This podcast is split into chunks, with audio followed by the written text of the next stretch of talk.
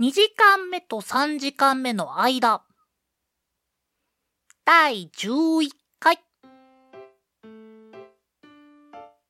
こんにちは、んごです。こんにちは、ケトバです。このポッドキャストでは、2時間目と3時間目の間と題して、あのちょっとだけ長い休み時間を大人になってしまった2人が取り戻そうとする休み時間型ラジオです11回目ですね。いい回数ですね。いい回数。いい。あ、そういうことね。なんか、よっぽどな理由があるのかと思ったら、シンプルなダジャレだった、今。あの、そういう素の反応すっごい辛い。いや、なんか、え、11ってなんか、特別な意味あったっけってすごい考えましたね、今。なんかすごい、すげえ、なんか雑な感じのノリで言ったのをそこまで熟考されるとすごく切なくなるからやめようぜ。いやいやいやいやいやいやいやいやいやいや。ねえ、ほら、11の1、1と2をあー、いいねいいね。はいはいはいはい。ははい今日のトークテーマよろしくお願いします。はい。今日のトークテーマは、まあ、すまあ、僕らもうなんかアマプラ芸人みたいになってるんですけど、いや、芸人じゃないけどね。うん。まあ、証拠りもなくアマプラの話をしましょうよって話なんですけど。はいはい。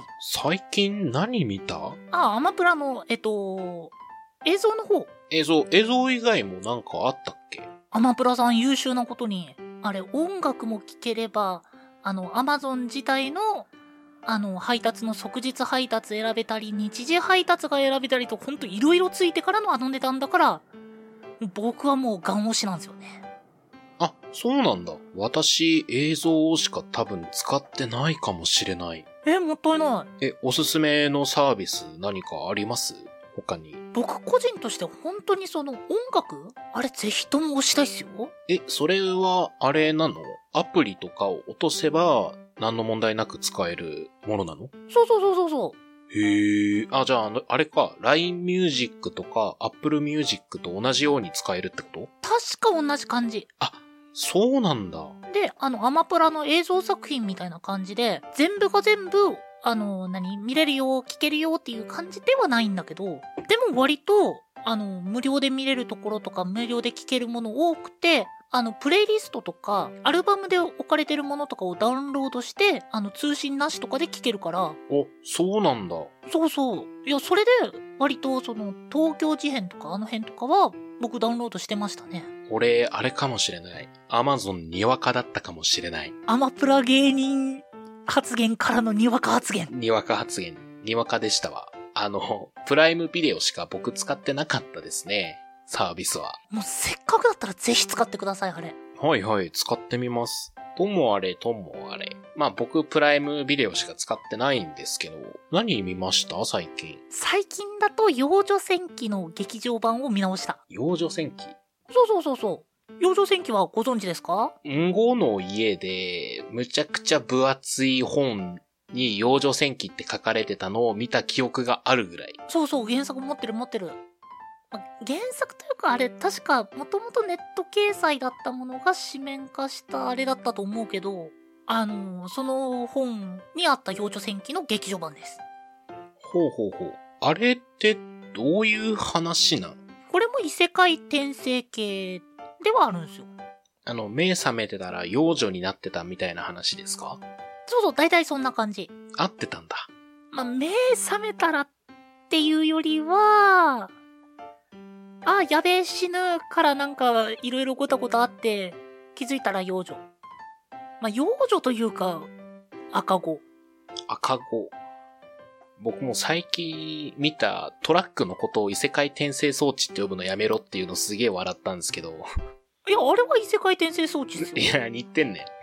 輸送用や。いや、あれは、じゃあちょっと異世界転生したいなっていう人を見つけたら、その人に対して突っ込んでいってくれる転生装置です。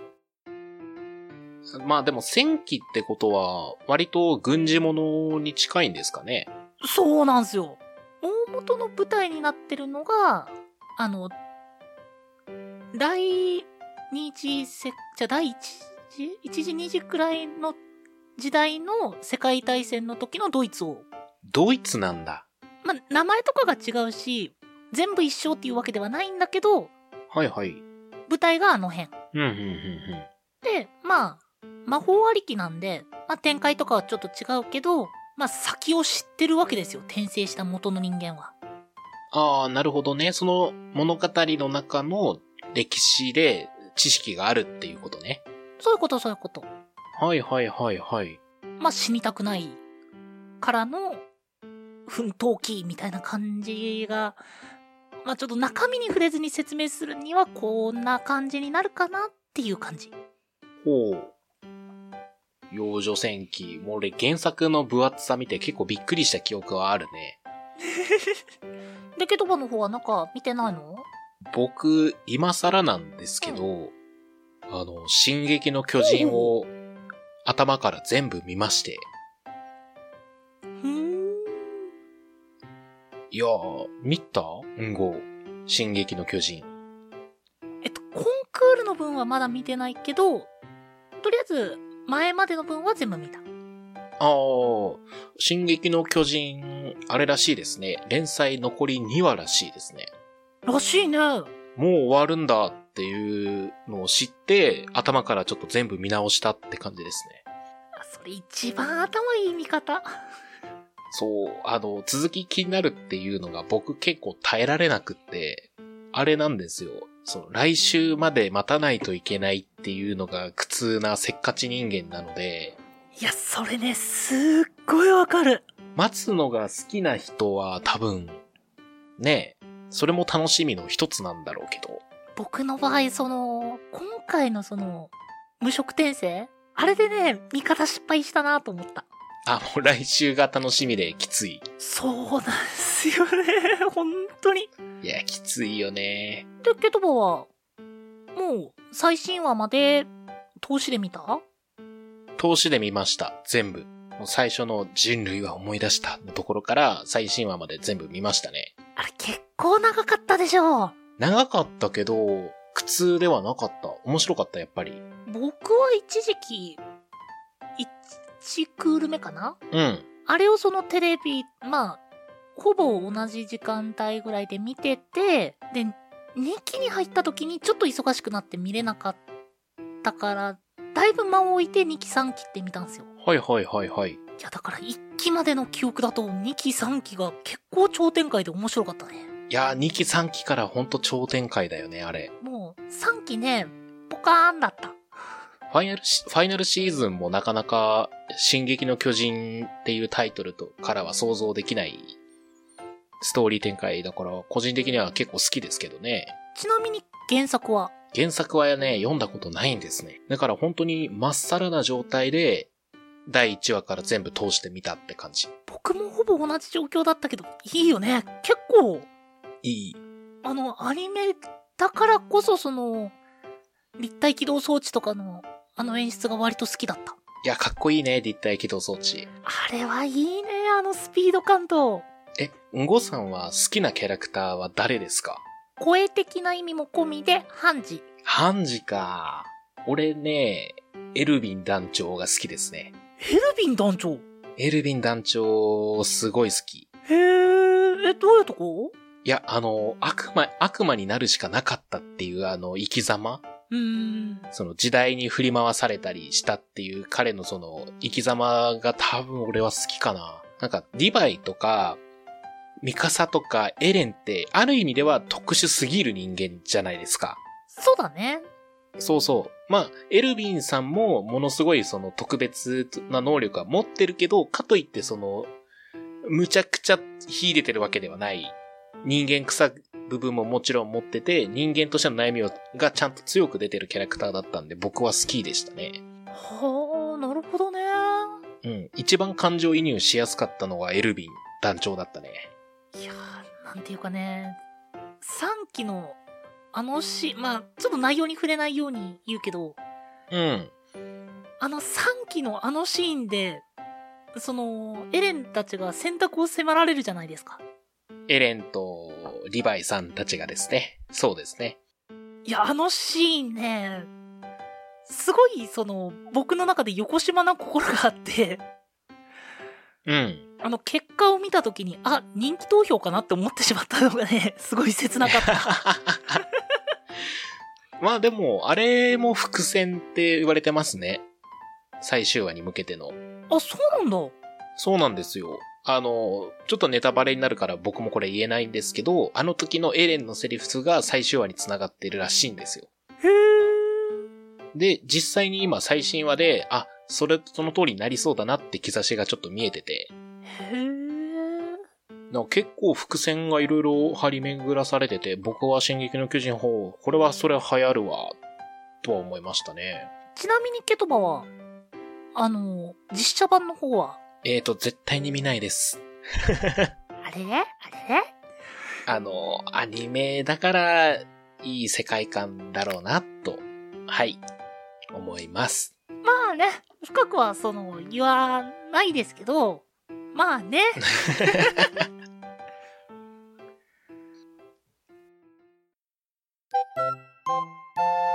ケトバの自由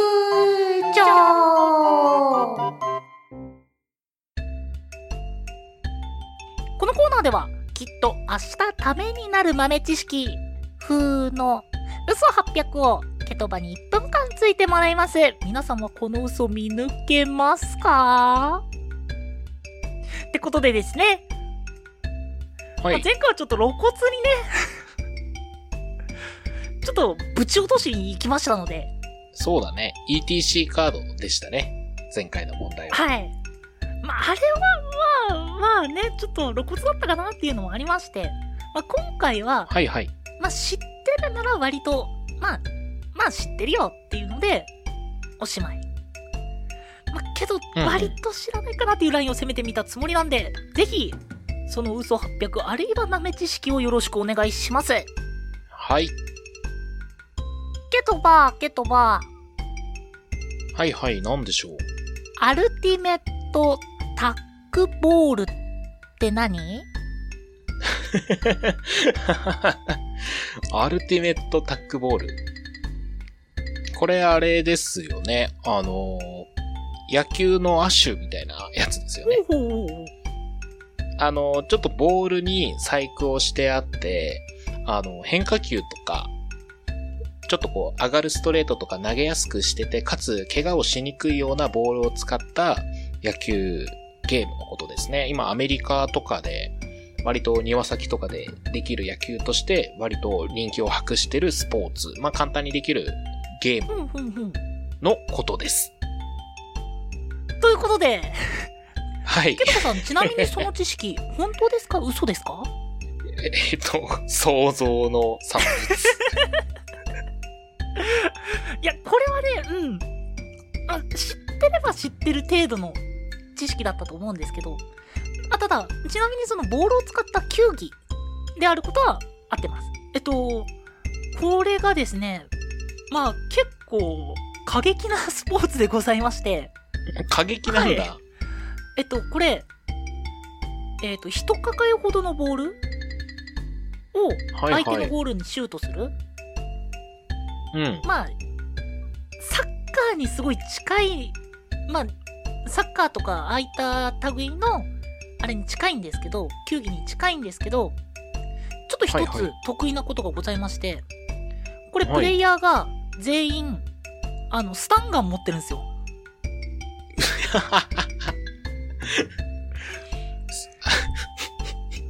はい。ということで、アルティメットタックボールというのは球技の一種です。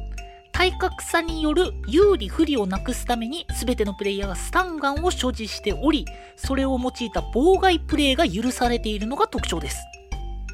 いやいやいやいやいやいや、地下街の遊びじゃん。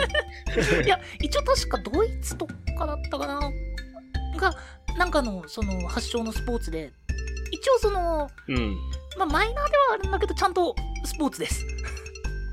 いやでー、スポーツ？でももちろんそのスタンガンもめちゃくちゃ強いんじゃなくて、電があの電流もその何？警察が使うやつに比べて10分の1程度の電圧ではもちろんあるんだけど、まあこういったねちょっと特殊な ルールっていうことで、まあ、一部には知ってる人もいるのかなっていう感じでしたいやー、一応、だってそれもう10人がかりでしたら警察に匹敵するスタンガンの威力が出るってことでしょ。で、一応そのボールを奪う時に限るとか、細かいルールはいろいろあります。うん。だから、あ、なんだなんだ、好き放題そうそうそう撃てるわけじゃないの攻めね。る側がその防御側をスタンガンで混沌させてる間にシュートみたいなのじゃなくて、ボールを持ってる人に対して、そのスタンガンで、あの、何？ボールを奪うための手段として用いられるとか、まあ、いろんなルールはあるんですけど、まあ、けど、そういったスポーツがありまして、あの、確か YouTube かなんかにも一応動画あるので、もし気になった方はぜひ、ちょっと調べてみてください。あの、本当に想像よりも、あの、スタンガンで倒れるとかもないので、聞いただけだとね、すごい殺伐としたゲームに聞こえるけど。別名アルティメットテーザーボール。で、テーザーっていうのがスタンガンっていうことだから、ちょっとこっちの名称で聞くのはやめてたんだけど、はい。っていうスポーツがいやー、やりたくはないな。初めて聞くとやっぱその字面でまあびっくりするよね。面白い面白い。スタンガンでボール奪い合うゲームってもう頭おかしいもんな。ということで、ケトバの自由帳でした。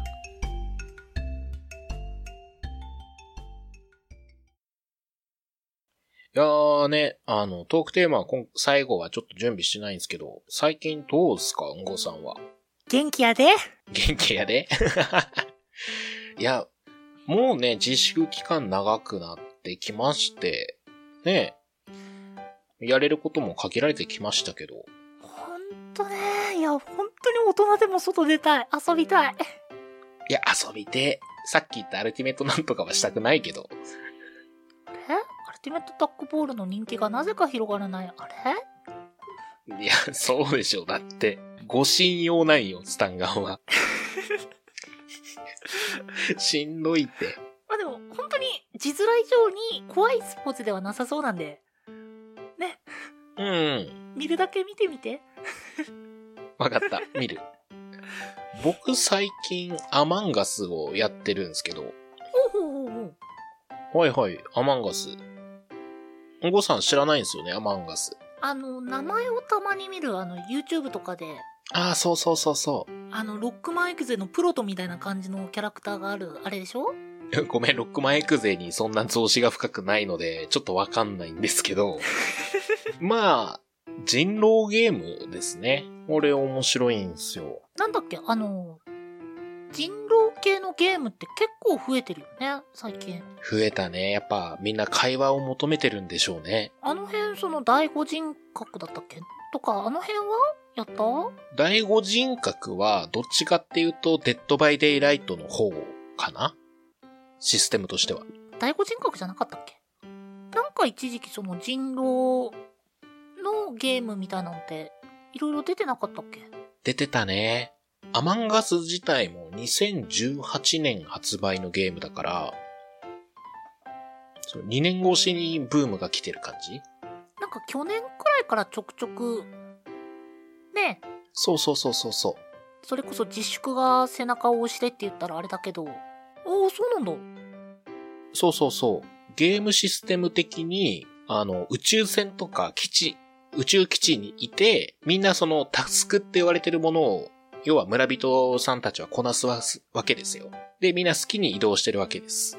で、そのして、移動してる人たちをバレないように、人狼、いわゆるインポスターって人がバレないように殺してって、行くっていうゲームなので、死体が発見されない限りは会議ができないんですよ。もしくは、クルーの人が真ん中の、その、会議ボタンを押すか、死体を発見するかってしないと会議ができないんで、それ以外の時は基本ミュートにしてるんですよ、みんな。なんかそれ聞いてるとさ、全員が一塊になってれば、勝ち目なくない？と思ってしまうんだけど。そう、いいところ、さすがうんごさんですね。あの、インポスターって言われる、その人狼は妨害工作ができるんですよ。うんうん。その扉を閉めたりとか、電力供給をなくして、その停電させたりとか、もしくは何秒以内にこれを直さないと基地が壊れるみたいな妨害工作が定期的にできるんですよ。うんうん。それで妨害して分断してってっていう風にやるんですよ。なるほどね。面白そうでしょ？なんか、聞いてる限りだとその一人側が結構大変そうだなっていうのはちょっと思った。そうね。基本的にはインポスターは不利ではあるけど、立ち回り次第ではインポスターが勝つことも全然可能なゲーム。やっぱ会議ができるのが死体を発見した時だから、いかに死体の発見を遅らせるかっていうことを狙っていけば、容疑者がどんどん絞りにくくなっていくんですよ。いつ死体発見したっ、あ死体発見していつ殺されたのかもわかんなくなっちゃえば、容疑者がみんなになっちゃうから、っていう風なのを繰り返していくゲームですね。なるほどね。僕苦手そうだな そう、俺がクルーだったら、あの、頭のいい運号は真っ先に殺す可能性は高いよね。まあ、僕は天才ですから。あそうやな。頭いいもんな。いや、この天才ですからっていうのもちょっとね、あの、一、一部 YouTube のとある曲にハマっておりましてっていうあれなんですけど、まあまあまあ。でもそういう、なんだろう、この人から潰したいって思われるのって、割と楽しいよね。そうね。でも死ぬと会話できなくなるから、いやでも、だとすると、あの、うん。それを真っ先に潰そうとするだろうっていう読みで、またほら、あのー何？監視の目が厳しくなれるじゃん。そうだね。慣れてきて上手くなれば、そうなっていくね。で、だとすると、自分は発言はできないけど、自分のその結果が推測に基づくものになるうんうん。なんか死んだ後の展開を見てると、あ、うまく自分のキャラクターの死が使えてるなって思うと、ちょっとニヤニヤするじゃないですか。そういうとこやで。いや、ぜひ、アマンガス、面白いんで、あの、スイッチ、パソコンであれば520円。携帯アプリだったら無料でできるんで、帯だと無料だけど、パソコンとスイッチだと有料なの？有料になります。え、なんで？いや、わからない。これがわからない。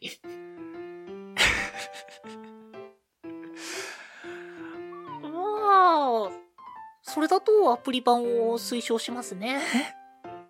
あーえ、僕はスイッチ版の方を推奨しますね。では皆さんスイッチ版推奨ということで、はい。まあ、悩んでる方は一回アプリでやってみて、気に入ったらスイッチかパソコン版買ってみてでいいんじゃないですかね。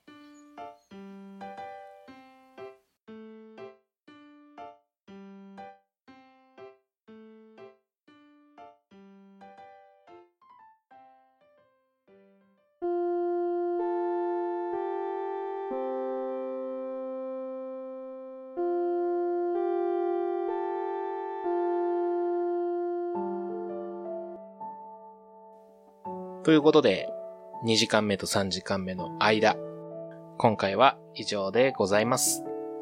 えー、スタンガンを持ってみんなボール持って集まりましょあー、まあ、アルティメットタックボールの公式ルールにのっとったスタンガン持ってくださいね。う。売ってないからな。ということでですね、はい。お便りは 23radio.podcast.gmail.com まで、その他 Twitter、ノートなどは概要欄をご確認ください。その他にも、このチャンネルの感想や話してほしいトークテーマ、それ以外にもこういった知識ありますよだったり、えーケトバンの自由帳のコーナーのトークテあーテーマだったりを、えー募集しております。その際もぜひお気軽にメールアドレスの方によろしくお願いします。はい。それではお相手はケトバと5でした。バイバーイ。